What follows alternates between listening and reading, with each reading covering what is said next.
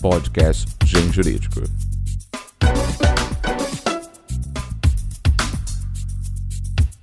Excelentíssimos ouvintes, colhendo internet, egrégio mundo jurídico. Hoje no podcast do Gen Jurídico, em que nós trazemos para você informações do mundo do livro e do mundo do direito, nós estamos com um convidado ilustre. Ilustre de tal forma que, se você algum dia esteve matriculado numa faculdade de direito, já ouviu falar dele. E nós trouxemos ele aqui hoje para que conheçamos um pouco mais da sua história para além dos livros.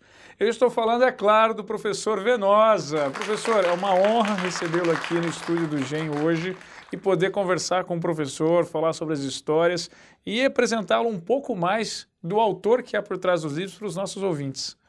A honra é toda minha, principalmente porque hoje eu me coloco como decano dos autores de direito aqui da editora, né? Sim. E isso traz uma responsabilidade muito grande, significando que nós já estamos na reta final. Mas eu espero que ainda demore bastante para chegar ao final. Ah, professor, tem muito fôlego, tem muito fôlego. Ouvintes, vocês não imaginam o que é o trabalho de atualização dos seis livros da coleção de Direito Civil e, além disso, o livro de direito empresarial, o mais código. ainda os livros de profissionais que o professor possui. E anualmente o professor Venosa tem um fôlego de fazer essa atualização que é de invejar qualquer doutorando que está correndo para escrever a sua tese, como eu. professor Venosa, é, nós vamos começar com algumas perguntas que acho que são curiosidades que todos sempre tivemos interesse, perguntas que nossos ouvintes sempre quiseram fazer. E aqueles que nunca tiveram a chance de encontrá-lo num evento, um dos muitos eventos que o professor já palestrou, e apenas no, ali numa fila entre uma foto e outra, talvez tenham conseguido perguntar. Hoje é para nós fazermos essas perguntas, inclusive aquelas constrangedoras, porque é para isso que serve o editor. É, às vezes a pergunta é constrangedora, a resposta é que não pode ser. Né? Professor, vamos começar com como surgiu o interesse do professor pelo direito? Já sempre foi assim na escola? O professor, na última hora, surgiu o interesse pelo direito? Como foi?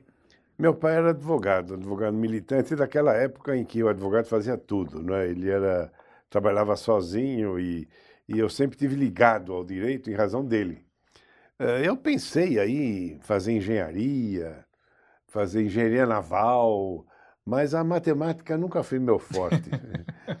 E eu fiz um curso muito bom, um curso secundário muito bom. Na época, quando você terminava o ginásio de quatro anos, você tinha que ir para o curso médio, se para o curso clássico ou para o curso científico. E eu fiz o Mackenzie, não é? desde a escola americana. Fiz o primário, depois o Mackenzie, quinto ano, o ginásio, aí fui para o curso clássico. E o curso clássico me deu toda a base, e eu posso só agradecer a base com conhecimento de línguas, que nós tínhamos latim quase todos os dias, português, gramática e literatura também quase todos os dias, inglês e francês. Quatro horas por semana de francês, quatro horas de inglês. Então, essa é uma base que os alunos hoje não têm, não é? Isso me proporcionou uma facilidade de leitura nessas línguas, não é? E eu sabia que eu não ia ser um advogado lutador e brigador como era meu pai, que é uma hum. vida terrível. A vida de advogado até hoje é terrível. E eu sabia que eu queria mais um estudo de gabinete, por isso que eu fui para a magistratura. Mas eu fui levado ao direito justamente eh, em razão de ter um meio familiar de juristas, né, de, de advogados. Eh, né, os amigos do meu pai, todos os advogados. Mas eu já ficava observando e via que não ia ser aquele tipo de advogado. Nem sou hoje, quando me aposentei e trabalho como advogado, não sou aquele tipo de advogado. Eu primeiro julgo a causa, depois eu acho se é o caso de manter o, uma opinião em cima disso ou não. Então eu acabei indo para o curso de direito e me dei muito bem. O professor fez o Largo São Francisco? Largo São Francisco, a USP. E quando eu estava fazendo o curso, nós tínhamos dois grandes mestres lá na São Francisco, o professor Silvio Rodrigues e o professor Washington Barros Monteiro. Dois grandes civilistas. Grandes civilistas, que acompanhavam as classes. E eu, infelizmente, a minha turma não teve nem Washington nem Silvio Rodrigues. Poxa. E a minha turma teve vários professores de direito civil que não chegavam perto desses, né? Então eu digo que eu sou autodidata em direito civil, porque eu tive professores fracos, né? Tive, por exemplo, o professor Moreira Alves, um pouco antes de ir ao, ao Supremo, mas um semestre só. Eu, quando depois, anos depois, recentemente, hoje ele, ele não está com a saúde boa, mas ele dizia, professor, me deu aula de seis meses, eu tive que estudar tudo sozinho o resto. Puxa, e como surgiu esse gosto pelo direito civil? Foi na graduação já? Porque normalmente Foi. nós temos algum professor que inspira, né? embora o professor tenha tido seis meses com um, um grande Moreira Alves, mas depois foram quatro, três anos e meio, né? Sem... É, até processualistas para quebrar o galho davam aula de direito civil, né? Então, uh, uh, na verdade, o meu pai sempre trabalhou na área civil e ele trabalhava com locação. E essa parte sempre eu gostei, tanto que eu tenho um livro de locação, né? Uh, mas o direito civil sempre me apaixonou, principalmente por causa da história, não é? Eu cheguei a prestar vestibular de história para fazer as duas faculdades, mas depois eu vi que não ia aguentar. Poxa. Passei nas duas, na USP também. Depois vi que não ia aguentar. Mas eu sou um diletante da história. Por isso que os meus livros eu sempre dou uma importância muito grande em uma introdução histórica. Né? É, faz parte do nosso raciocínio jurídico conhecer como que as coisas evoluíram na história. E, e durante a graduação, é, o professor deu aula posteriormente como que foi a, como foi a sua graduação em relação à, à graduação do que é nos, nos, dias que o professor deu aula e hoje em dia? Olha, eu tive dois grandes mestres. O professor Gofredo, Gofredo Silva Teles, no primeiro ano de introduções do direito, e no último ano o professor Miguel Reale, que, na verdade, formaram o meu raciocínio jurídico. Duas pessoas ímpares. E tive grandes professores, e é claro que nada, nem tudo são flores. Tive péssimos professores também, mas isso faz parte da vida, não é? Mas eu ressalto esses dois, não é?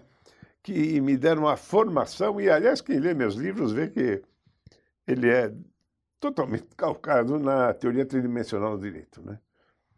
E esses dois professores formaram o meu raciocínio jurídico. Que boas fundações, né? E, professor, depois da, do último ano com a aula com o professor Miguel Reale, 1969, o professor se forma e o que acontece neste momento? É um momento de, de angústia na vida de todo mundo, né? Que qualquer pequena escolha gera um caminho muito distante lá na frente. Como foi, professor, esse momento? Eu, que escolhas o professor fez? Eu me formei com 23 anos e queria fazer concurso para magistratura. Na época, a idade mínima era 25 anos. Então, eu tinha dois anos que eu precisava fazer alguma coisa. E eu não queria trabalhar com meu pai, porque santo de casa não faz milagre. e o meu primeiro emprego foi como advogado uh, na antiga Indústrias Vilares, que faziam os elevadores Atlas. E fui numa, numa num escritório de, de, de, de headhunters e fui escolhido para trabalhar lá. Fiquei um ano lá, já estudando, me preparando para o concurso. E depois eu fui para a Liggett Myers, que era LM, cigarros LM, que aqui no Brasil tinha, era da fábrica de cigarros Flórida. E ali eram todos americanos. E como eu tinha facilidade de inglês, por ser bilíngue desde aquela época, então eu fui admitido porque os meus diretores não falavam português, né? então era tudo inglês. E durante esse período fui estudando, e o meu concurso foi um concurso uh, sofrido, porque era para durar três, quatro meses, durou um ano e meio. Um ano e meio? Desde a primeira prova até a prova oral, uh, o, o, examinador era devagar, que era um desembargador, ele demorou para corrigir as provas, para marcar os exames. E a verdade é que eu estava com emprego e eu uh, estudava durante o trabalho e todas as noites revia textos, revia textos para não ter nenhuma surpresa no exame. Fiz antes o exame do Ministério Público, que não tinha esse limite de idade, e aí tem uma particularidade. Uh, tinha o exame psicotécnico feito pelo Instituto Oscar Freire, de Pinheiros. Eu passei com a nota mais alta na prova escrita e vou para o psicotécnico e eles me reprovam no psicotécnico. Me reprovam no psicotécnico. E o laudo era que eu estava fora da realidade. Fora da realidade. Devia estar mesmo, porque eu sabia tudo. Devia estar fora da realidade. E, e na época, o examinador, que um dos examinadores era o Sérgio Marques da Cruz, que era pai de um colega meu de turma, já falecido, saudoso, ele falou: não é possível. Eu e o outro colega, os dois melhores, o, o- e o psicotécnico era classificatório, não é eliminatório. E em razão disso, pediram para repetir, eles repetiram o exame psicotécnico e fomos reprovados de novo, Ah, Que coisa isso. no, no MP.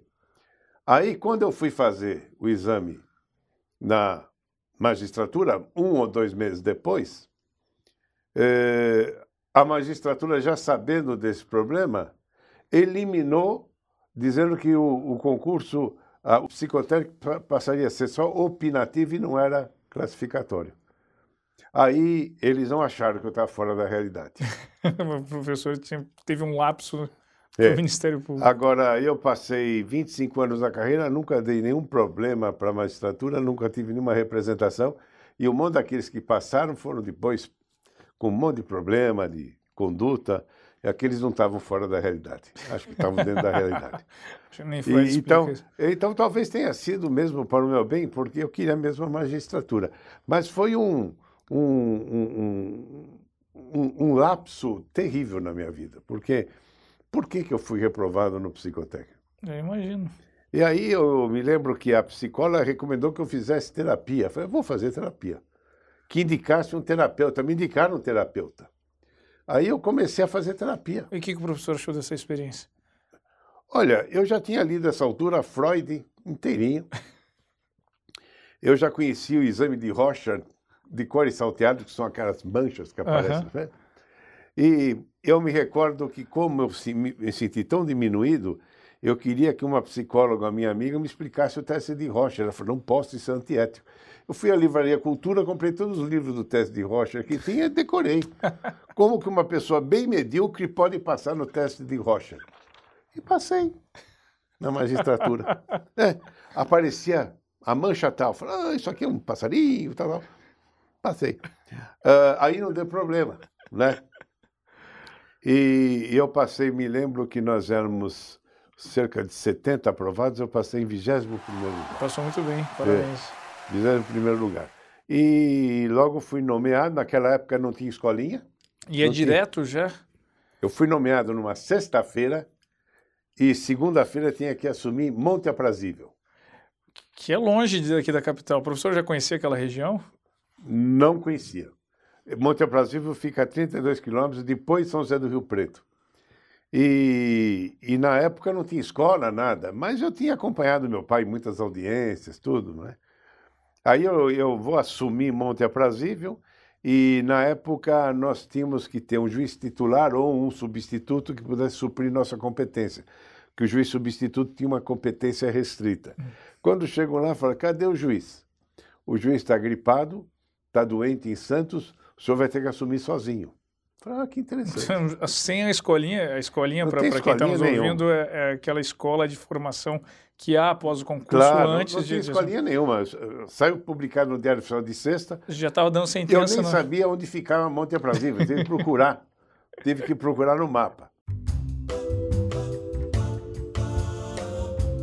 Num dos nossos encontros, o professor me contou uma história muito engraçada do- da sua primeira noite de juiz. Foi. Aí o professor eh, conte para os nossos ouvintes. Eu assumo Monte Aprazível e vou para o Hotel São José de Monte Aprazível. Uh, aliás, minha homenagem a Monte Aprazível, eu adoro a cidade. E lá eu, fui, eu fiz as primeiras audiências. A primeira audiência era uma audiência trabalhista, que a gente fazia trabalhista, né? E era a questão de uma despedida de um, de um retireiro. Eu nem sabia o que era retireiro na época que é a pessoa que tira leite. E o retireiro foi despedido porque ele deixava o bezerro mamar muito e o bezerro ficava com curso. Aí eu cheguei pro, pro escrevente e falei, escuta, o que, que é curso? Diarreia, doutor. Ah, bom.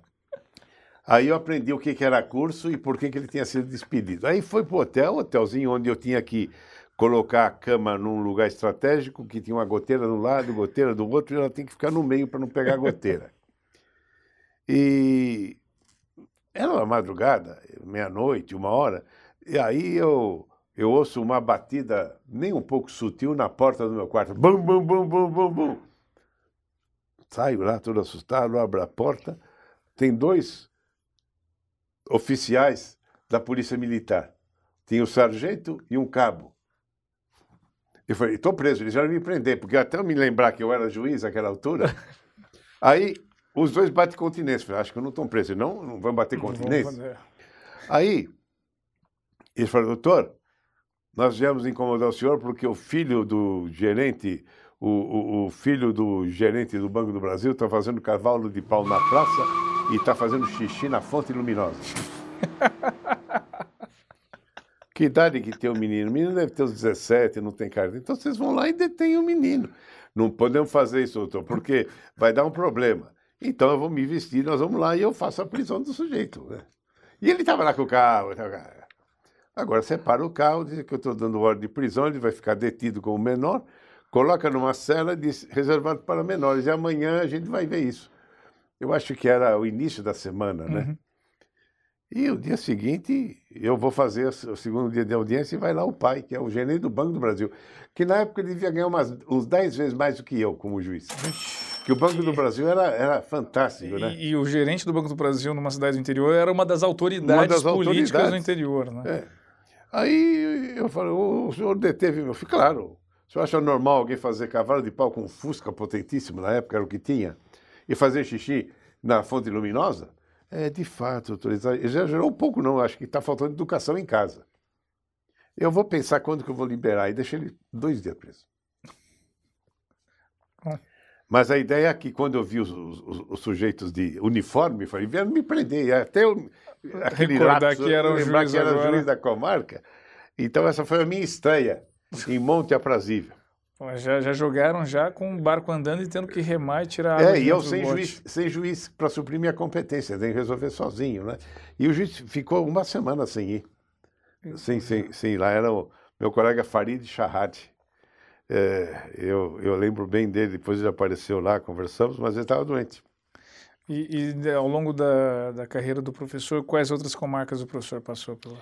Eu comecei em Monte Aprazível, depois como substituto a, a circunscrição eh, englobava Nhandeara, General Salgado e Auriflama. Cidades pequenas na linha ali que vai para Araçatuba, uhum. para, eh, eh, para, para, o Paraná, né, e Mato Grosso. E aí depois eu, eu me removi para Santos, que foi uma escola fantástica, porque em Santos o movimento era igual da capital, né? então é uma escola perfeita. Fiquei em vários acidentes do trabalho lá. O que eu aprendi de espondilopatia e espondiloartrose dava para fazer um livro de medicina, porque eram os, os carregadores, né? As doenças laborais. As doenças laborais de lá. E, e, também lá ficava um pouco em vara criminal, um pouco em vara de acidentes de trabalho, um pouco em vara civil. Foi uma, uma escola muito boa. Na verdade, a verdadeira escola do juiz é no interior, né? Eu imagino, porque é você acumula muita coisa, é muitas atribuições. Interior, onde você age sobre a sociedade. E precisa ter muito critério, porque você vai agir, então você tem que tomar cuidado com o que faz. Né?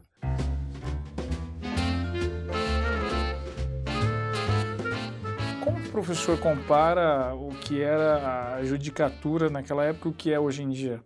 Nós temos uma certa espetacularização do judiciário. Nós vemos uma mudança de postura no comportamento dos juízes. Isso me incomoda demais. O juiz só deve falar nos autos. O juiz não pode dar entrevista. O juiz não pode usar as redes sociais. O juiz tem que ter a sua decisão na sua caneta, naquilo que ele faz. E o juiz que fala muito se expõe àquilo que ele não pode se expor. A, a, a atividade do juiz é instruir o processo e julgar. Uhum. Muitas vezes na carreira, eu recebia repórteres que queriam informações sobre o processo. Eu fazia aquilo que os times que não querem perder fazem, fica na defesa. dar um chapéu no repórter, falava um monte de coisa e não respondia nada do processo. Porque qualquer coisa que você fale vai ser usado contra você. E hoje os juízes gostam de um, de um holofote, né? Isto é péssimo, é péssimo. Eu me recordo que em Tatuí, porque de, depois eu fui para Altinópolis e fui para Tatuí, e eu passei a dar aula em Itapetininga e pegava carona com o gerente de uma, de uma empresa lá de Tatuí. Ficamos amigos, porque conversava de volta e de uhum. volta, e ele me convidou para o casamento da filha. E eu falei, olha, você vai me desculpar, a minha esposa vai, mas eu não vou porque eu me exponho na cidade. Porque eu não quero, depois isso pode ser usado contra você e contra mim. E de fato, não fui. Porque eu acho que a gente tem que se resguardar, principalmente no interior. Agora, hoje eu vejo os juízes dando declarações e mais declarações, isso me incomoda demais. É uma mudança demais. do perfil do judiciário, não é? é? E hoje tem muitos juízes que não estão lá por vocação. Estão lá para se encostar no emprego público. Essa que é a grande verdade. E, quando o professor vê, por exemplo, o ativismo judicial, né? o juiz querendo fazer política pública, querendo ser um justiceiro social? Não é a atividade do juiz. O juiz tem que julgar o caso concreto da melhor forma possível, que se amolde mais à lei e aos anseios da sociedade. Mas nada além disso. Mas nada além disso. Clamor social existe. Pode influenciar? Pode, mas tem que ser em cima da lei, não é? E a, a, isso sempre me incomodou muito, juízes que estão no noticiário. Eles não devem falar. E o juiz vocacionado, ele fala nos autos. Nós éramos uma geração, e hoje são quase todos aposentados, né? Que não se prestavam a esse tipo de atividade. E nem mesmo uh, a entrevistas e jornal, porque isto desgasta o juiz. Aquilo que você fala pode ser usado contra você. Existe uma necessidade da imagem de respeito ah, a instituição sim, e é personificado sim. no juiz, né? ainda mais no interior. É.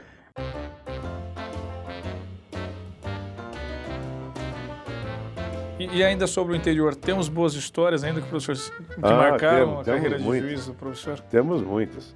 Quando eu estive em Altinópolis, ali tem uma cidade pequena, um município que pertencia à comarca, que era Santo Antônio da Alegria. E quanto menor a cidade, mais os ânimos se acirram na eleição municipal. Né? E vira uma verdadeira guerra. E naquela época você contava a cédula, não é? Cédula de papel, não é? E urna. E aí eu estou lá na sede da comarca, próximo dia da eleição. Aí o sargento do destacamento, que tinha sete, sete policiais só, doutor, tivemos notícia que em Santo Antônio da Alegria o pessoal está se armando com pás, pedras e até armas de fogo, vão se encontrar na praça, nas duas facções políticas. Mas como? Chama o destacamento, vamos para lá. Doutor, eu com cinco soldados não vou conseguir nada. Então chama o reforço de Ribeirão Preto. Doutor, mas eles estão se reunindo agora. Muito bem, então vamos para lá.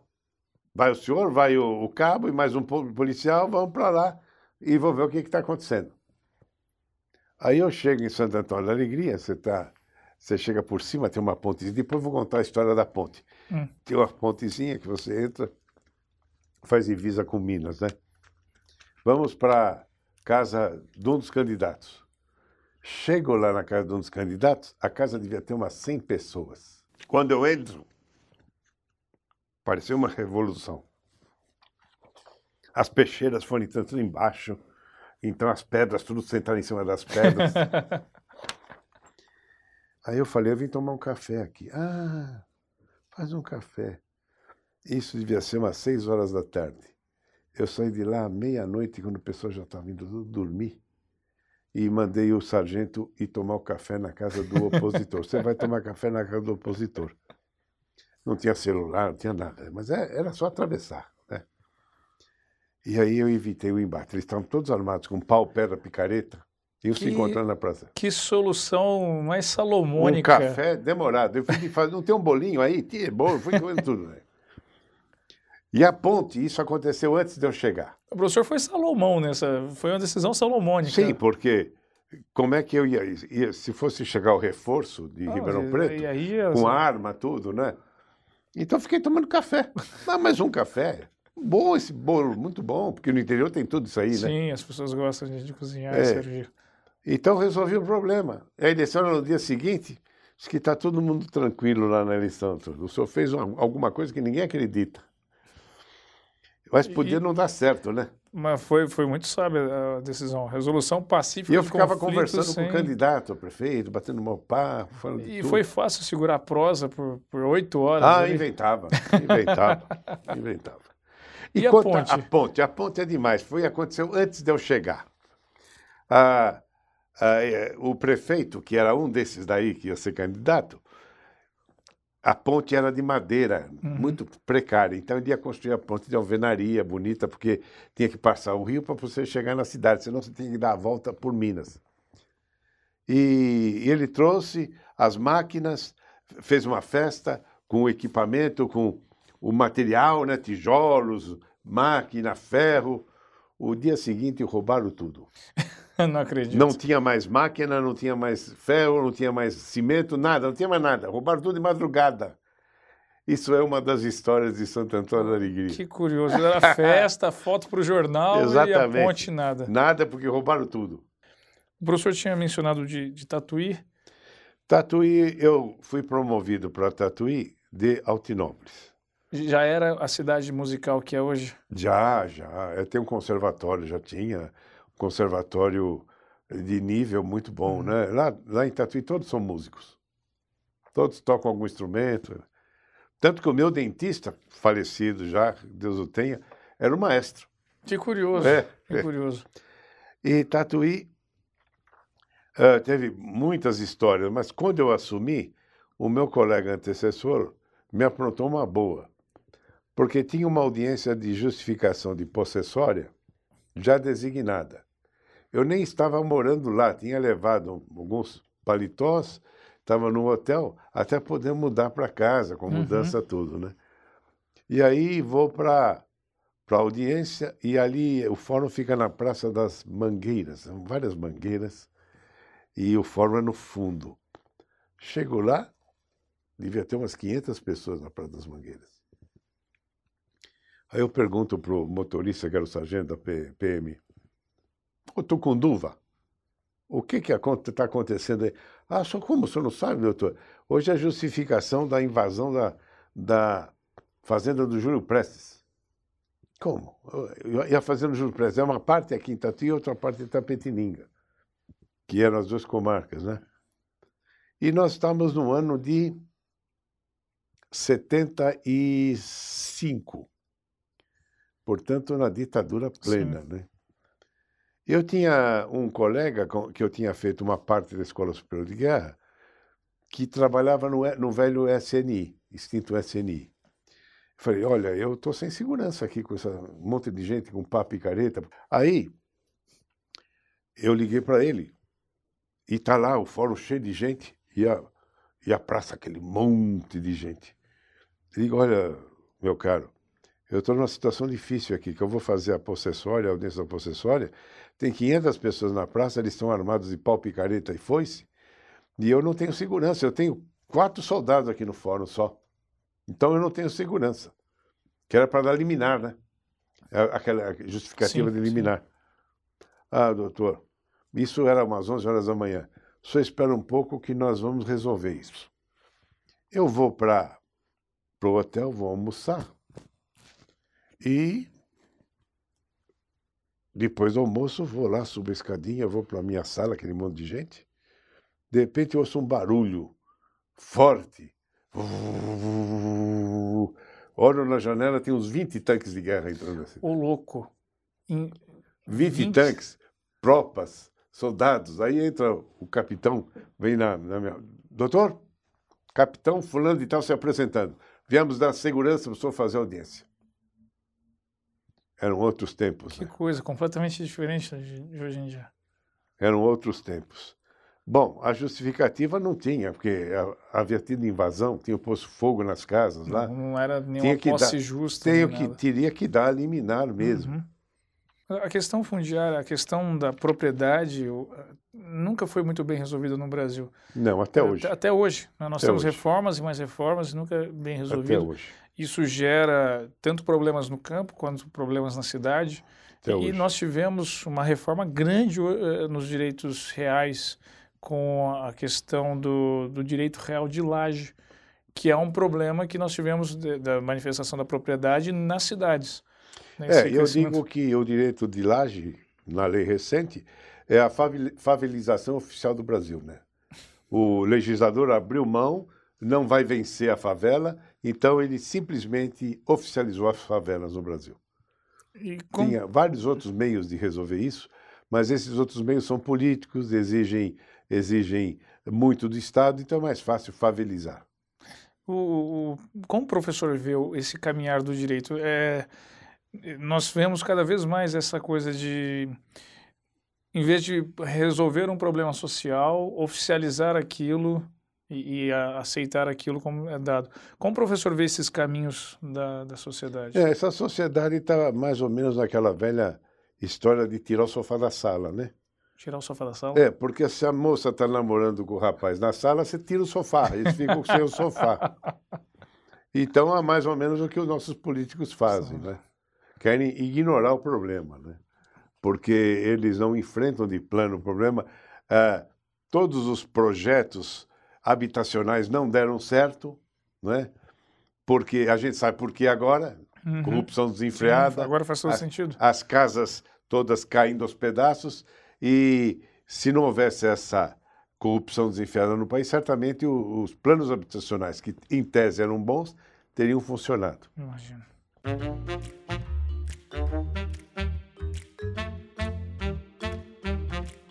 Professor, e quando que começou a surgir o interesse pela escrita, para escrever, para... Eu comecei, eu, eu quando fui juiz em Altinópolis, eu comecei a dar aula na UNAERP, em, em Ribeirão, Ribeirão Preto. Preto. E o único, único lugar que tinha na época era prática trabalhista. Prática trabalhista. Eu falei, eu vou aceitar, porque é uma forma de entrar na faculdade. Sim. Então, imagine eu dando aula de prática trabalhista. Duros tempos, hein? Muito duro, porque na época você fazia trabalhista também, mas no, eu peixe fora d'água, né? Hum. Mas logo depois eu assumi uma cadeira de direito civil e nunca mais parei. Depois, quando eu fui para Tatuí, eu passei a dar aula de direito civil em Itapetininga, na Fundação Carnegie Bazarian.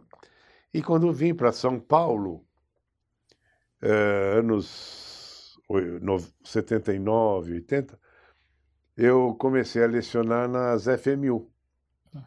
Já, já direito civil. Fiquei 12 anos na FMU. E na época eu acompanhava a classe.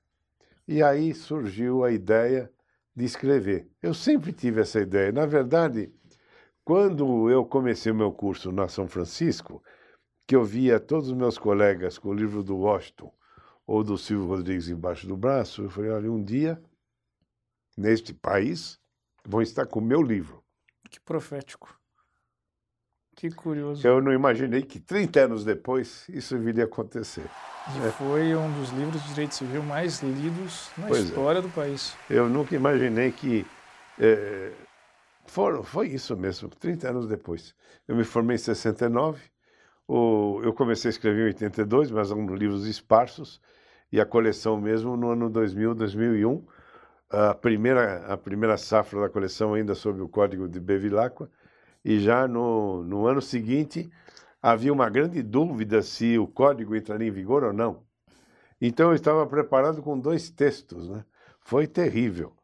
Eu preparei dois textos, um texto para manter o código de 16 fazendo só referência ao projeto, e um texto definitivo que esperava que o código entrasse em vigor. E o código entrou em vigor e foi a época em que nós fizemos as caixinhas, foram distribuídas no país todo, 2002, e eu fui o primeiro autor a escrever sobre uh, o novo Código Civil de forma ampla. É, e foi uh, o mais citado, foi a guia daquela transição, foi uma transição é, grande para o país. Foi. Né? Foi porque tinha muitas alterações, né? Não é, não é, não é simplesmente a mudança da, da localização do artigo Não, dentro não. da lei. Mudou todo o patamar. Mudou, mudou a ético, forma de raciocínio. A forma de né? raciocínio completa. E eu fui o primeiro a botar aí a minha opinião, e eu confesso que não tinha onde buscar, né? E como foi essa experiência? Porque normalmente nós temos é, balizas, né? A opinião de alguém que já escreveu sobre aquilo, decisões que já foram dadas ali. O professor não tinha Não uma tinha, doutrina sobre. não. Não, eu ia buscar muito no direito estrangeiro aquilo que servia, mas tinha que imaginar o que iria acontecer. Fui feliz porque tudo que imaginei aconteceu. Parabéns, professor. Eu sei que o trabalho não foi só hercúleo no- na extensão, mas também em, em sair do zero com, com uma coleção. Saí do zero, Foi- saí do zero. Eu tinha um apartamento em Santos, pequenininho, e ele tinha uma pequena cobertura subindo E lá eu fiz uma sala de estudo Era lá que o professor escrevia? e eu escrevia lá. E eu me isolava em Santos. Porque Santos fora de temporada é um sossego, né? E foi lá que dia e noite, dia e noite, escrevendo, escrevendo, escrevendo. Poxa vida. Para poder estar com toda a coleção pronta em 2002 e lançamos em 2002, foi? Foi, foi a primeira coleção exa- lançada exatamente. e circulou pelo país Exatamente. inteiro. E o professor fez um tour ainda depois disso, ainda ensinando o novo Código Civil. Ah, eu chegava a fazer duas, três palestras em vários pontos do Brasil na mesma semana. Poxa, que É. puxado. E, e depois disso, as ideias dos outros livros já foram vindo da experiência do professor. É, o, o inquilinato já estava pronto, né? Já estava pronto em várias edições. E aí eu me fechei de novo e saiu o livro que é uma porção de fé. Na verdade, a minha opinião política está nesse livro, né? Na introdução. É. E é um belo livro de introdutório. Ah, é muito o- obrigado. O né? último capítulo dele, da- dessa edição mais recente, realmente demonstra a, a visão política que o professor tem acerca do, do direito e da aplicação dele. É, é um trabalho, um trabalho de fôlego, né? Trabalho de fôlego.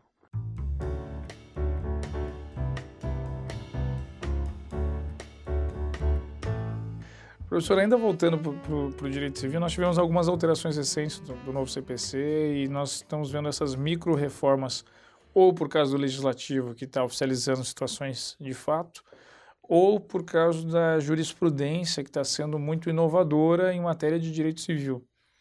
Como que o professor vê o futuro do direito civil? Como que o professor vê que caminhará o estudo do direito civil nos próximos anos? As cláusulas abertas no código já deram uma abertura muito grande. E quando você tem que analisar a boa-fé, a função social do contrato, você analisa de acordo com o aqui e o agora. E o aqui e o agora de hoje não vai ser o mesmo do futuro. O juiz precisa estar antenado para saber quando ele deve intervir num contrato, quando a função social é preponderante. E a ideia é que há uma evolução da sociedade. Direito de família, isso é muito patente. E o juiz tem que estar atualizado, mas sem correr o risco de tentar adivinhar o que vai acontecer no futuro.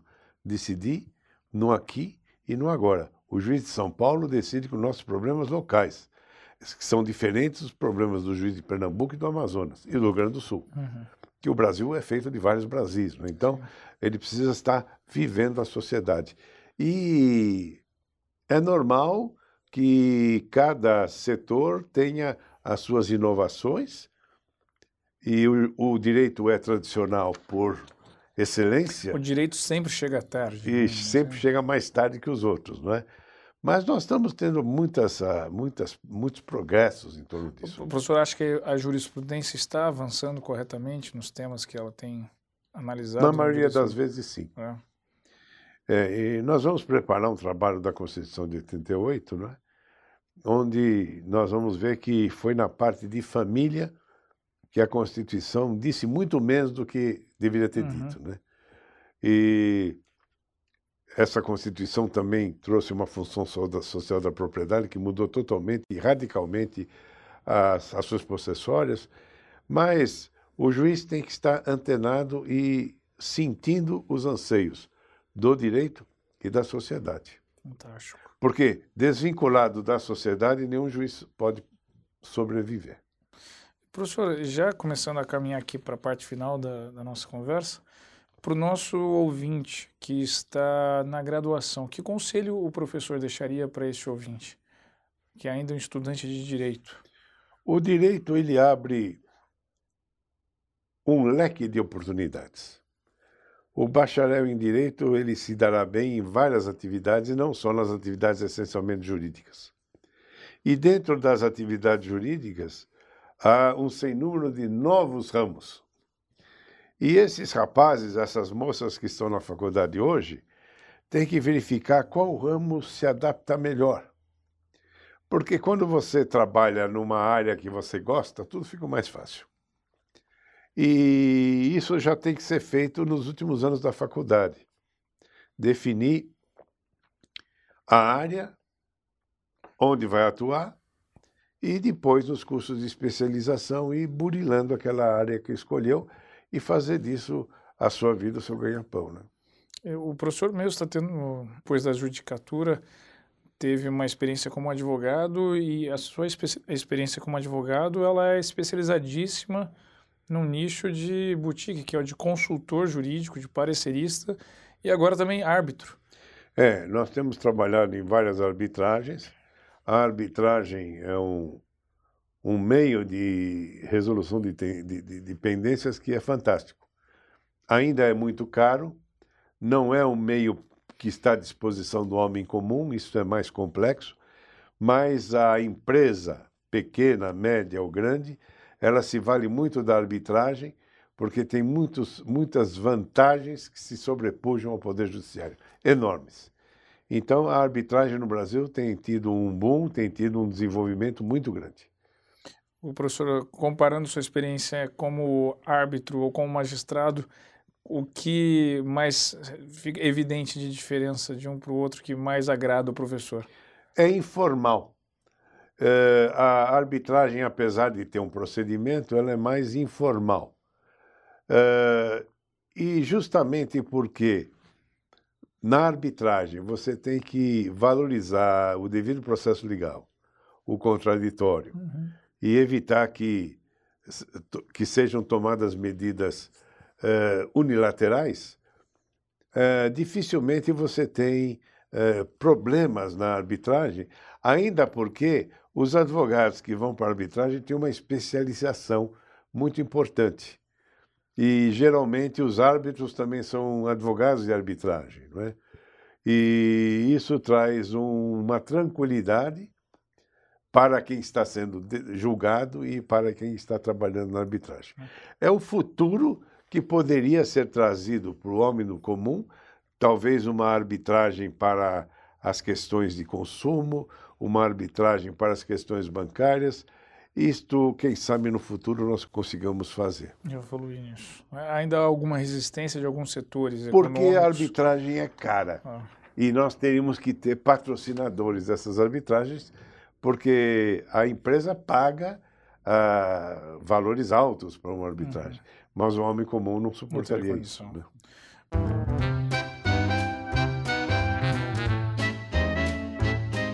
Professor, e, e, agora já no final, é, eu queria comentar sobre as alterações recentes que tivemos na coleção de Direito Civil, com a videoteca, casoteca, que é um, são novos recursos para o leitor contemporâneo. É, eu creio que isso é uma novidade que tem dado certo, não é?